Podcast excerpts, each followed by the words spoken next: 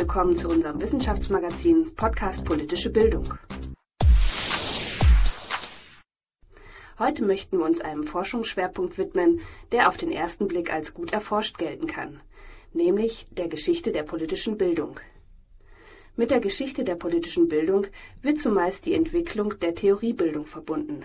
Wenig untersucht wurde dagegen, wie sich das Spannungsverhältnis von Politik und Bildung nach 1945 entwickelt hat. Dieser Forschungslücke hat sich Gerrit Bambur zugewandt. In seiner Qualifikationsarbeit untersuchte er die Auseinandersetzung politischer Akteure mit der politischen Bildung. Das besondere Augenmerk der Arbeit liegt auf chronologischen Ereignissen und gesellschaftlichen Entwicklungen, die den Ruf der Politik nach politischer Bildung als Kriseninterventionsinstrument laut werden ließ. Außerdem wird aufgedeckt, wie sich politische Konflikte und Kontroversen in Rahmenrichtlinien und Schulbüchern widerspiegeln. In unserem Interview gibt Gerrit Mambur einen Einblick in seine Arbeit. Herr Mambur, der Titel Ihrer Forschungsarbeit lautet Politische Bildung im Spannungsfeld zwischen Pädagogik und Politik. Warum haben Sie sich gerade mit diesem Thema beschäftigt? Ich glaube, dass es mit Blick auf die Beantwortung dieser Frage vielleicht sinnvoll ist, zunächst nochmal den Untertitel meiner Arbeit zu nennen. Dieser lautet Eine politische Geschichte der politischen Bildung in der Bundesrepublik Deutschland. Der Untertitel macht meines Erachtens nämlich deutlich, dass ich mich eher aus einer bildungspolitischen als aus einer pädagogischen Perspektive dem Thema genähert habe. Dies lag für mich nahe, weil ich mich während meines Studiums eher mit politikwissenschaftlichen und zeitgeschichtlichen als mit politikdidaktischen Fragen auseinandergesetzt habe. Bedingt durch diesen Blick fand ich es dann, als ich mich mit politischer Bildung näher beschäftigt habe, sehr interessant zu sehen, dass ausgerechnet eine pädagogische Disziplin wie die politische Bildung zu einem derartigen Politikum werden konnte. Ich erinnere in diesem Zusammenhang, wir kommen vielleicht später nochmal darauf zu sprechen, insbesondere an die parteipolitischen Kontroversen um die politische Bildung in Hessen in den 1970er Jahren. Es reizte mich also zu untersuchen, wie sich politische Akteure nach 1945 mit politischer Bildung auseinandergesetzt haben und die Geschichte des Faches damit aus einer bildungspolitischen Perspektive zu rekonstruieren. Dies lag für mich auch deshalb nahe, weil in den bisherigen historischen Arbeiten zur politischen Bildung eher die theoriegeschichtliche Perspektive dominiert und diese bildungspolitische Perspektive eher im Hintergrund eine Rolle spielt. Zu welchen Forschungsergebnissen sind Sie in Ihrer Arbeit gekommen? Ich denke, die Arbeit hat gezeigt, dass politische Akteure auch in der bundesdeutschen Demokratie lange ein weithin instrumentelles Verhältnis zur politischen Bildung besaßen. Bereits in der Nachkriegszeit wurde die politische Bildung mit einer politischen Zielvorgabe versehen, indem sie mit pädagogischen Mitteln zum Aufbau der Demokratie und zur Abwehr des Totalitarismus beitragen sollte. Weitere Beispiele für dieses instrumentelle Verhältnis zur politischen Bildung sind einmal die sogenannte Feuerwehrfunktion. Politische Bildung diente in der Bundesrepublik Deutschland auch sehr lange als Instrumentarium zur Bekämpfung politischer Krisen wie insbesondere Rechtsextremismus oder vorgeblicher Werteverfall. Dieses instrumentelle Verhältnis zeigt sich aber auch in den parteipolitischen Kontroversen um die politische Bildung in den 1970er Jahren, die meistens entlang parteipolitischer und nicht entlang pädagogischer Konfliktlinien geführt worden sind. Allerdings lässt sich seit etwa der 1980er Jahre auch beobachten, dass politische Akteure das Fach in geringerem Maße als zuvor mit politischen Aufgaben und Zielen versehen. Ich glaube, dies hängt nicht zuletzt damit zusammen, dass das Fach eine stabilere professionelle Identität ausgebildet hat, auf deren Grundlage nicht fachliche Versuche der Einflussnahme zurückgewiesen werden können. Insofern ist diese höhere Autonomie gegenüber politischen Zielvorgaben keine Setzung, sondern das Ergebnis eines langen Prozesses, der nicht zuletzt mit der Professionalisierung der politischen Bildung, mit der wissenschaftlichen Theoriebildung seit der didaktischen Wende in den 1960er Jahren begonnen hat. Ein Schwerpunkt Ihrer Arbeit liegt ja auch in der politischen Bildung in Hessen in den 70er Jahren. Was ist das Spezifische an dieser Zeit? Das Spezifische ist sicherlich die extreme politisch-ideologische Polarisierung zwischen der CDU auf der einen Seite und der SPD auf der anderen Seite. Für jemanden wie mich, der in den späten 1970er Jahren geboren ist, war die Radikalität und die Vehemenz, mit der diese Kontroversen um die politische Bildung ausgetragen worden sind, zunächst einmal sehr fremd, andererseits aber auch sehr spannend.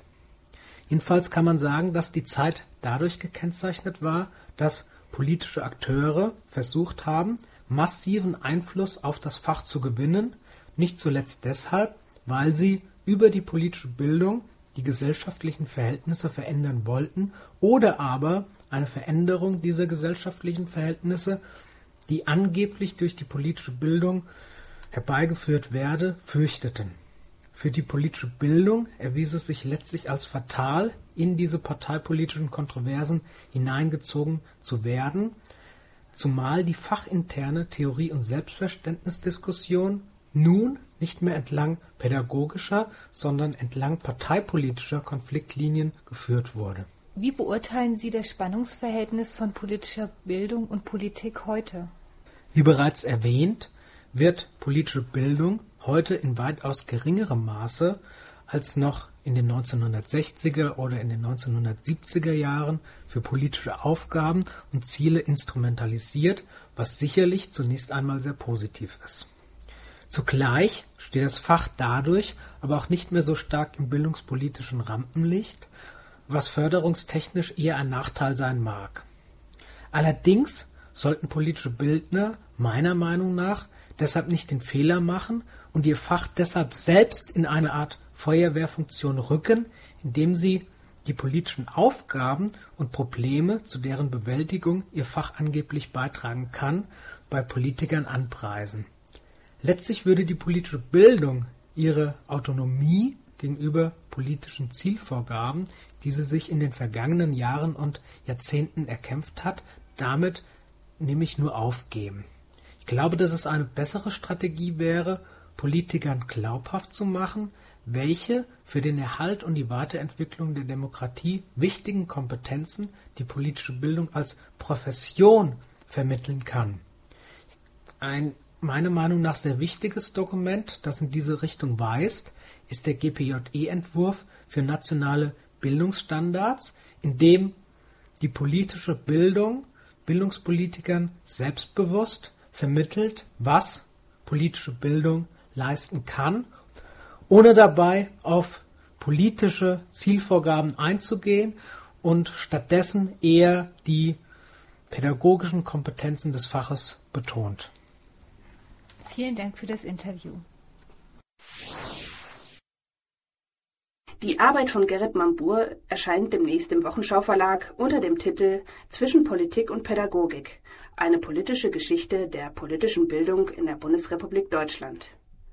Weitere Literaturtipps stellt Ihnen nun Susanne Gessner in unserer Rubrik Auslese vor.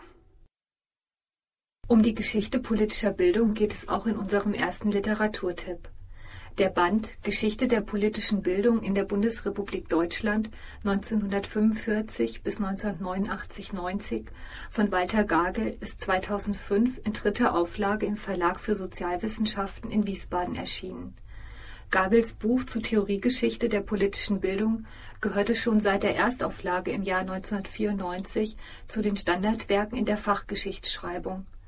Die jetzt vorgelegte dritte Auflage ist überarbeitet und um ein Kapitel über die Zeit der Wende ergänzt worden. Ein unverzichtbares Buch für alle, die sich über theoretische Grundpositionen zur politischen Bildung von den Anfängen der Bundesrepublik bis zu den 1990er Jahren informieren wollen. Als nächstes stellen wir Ihnen den Band Politik und Wirtschaft unterrichten vor. In Zeiten immer komplexer werdender wirtschaftlicher Zusammenhänge und zunehmender Globalisierung dürfen wirtschaftliche Themen im Politikunterricht nicht fehlen. Die Autoren des Buches kommen aus unterschiedlichen Fachgebieten wie der Politikdidaktik, der Wirtschaftsdidaktik sowie aus der Politik- und Wirtschaftswissenschaft. Sie diskutieren das Verhältnis zwischen ökonomischer und politischer Bildung durchaus kontrovers. Während einige, wie Hans Kaminski, für ein eigenes Fach für ökonomische Bildung plädieren, gehören aus Sicht der Politikdidaktik Wirtschaftsthemen schon immer zur politischen Bildung, da Politik ohne grundlegende Einsichten in wirtschaftliche Zusammenhänge nicht zu verstehen ist. Für ein integratives Konzept politischer Bildung spricht sich auch Reinhold Hedge aus. Der praktische Teil enthält Vorschläge für die Umsetzung ökonomischer Themen im Unterricht.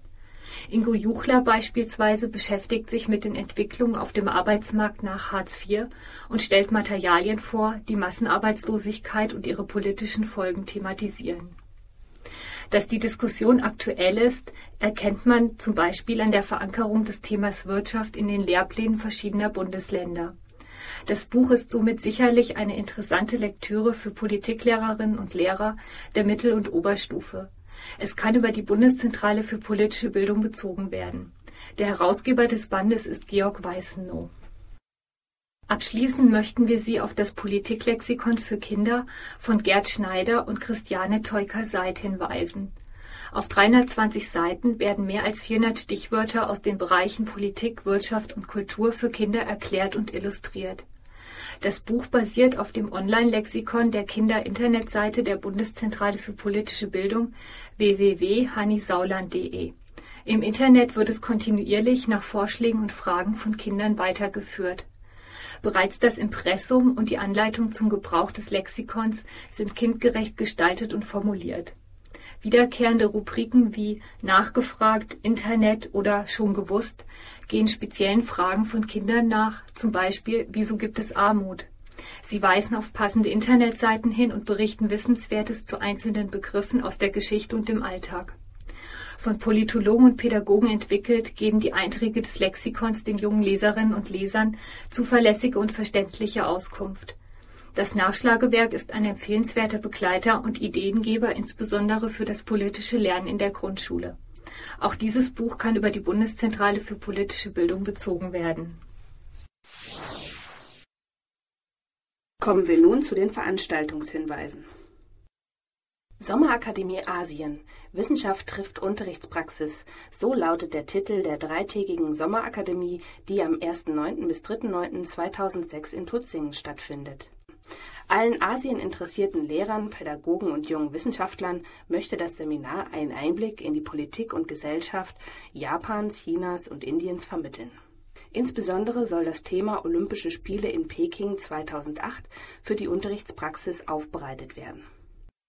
In Jena dreht sich bei der mehrjährigen Tagungsreihe alles um das Thema politisches Lied in Ost und West. Hierbei geht es nicht nur um die Auseinandersetzung mit dem Liedermacher Rolf Biermann, sondern auch um die Entdeckung des demokratischen Liedguts in der Liedermacherszene der BRD. Neben der Tagung, die am 29.09. bis 1.10.2006 stattfindet, kann man die Ausstellung Burg Waldeck und die Folgen Songfestivals in Deutschland besuchen. Weitere Infos und Links zu den Veranstaltungen finden Sie auf unserer Podcast-Homepage.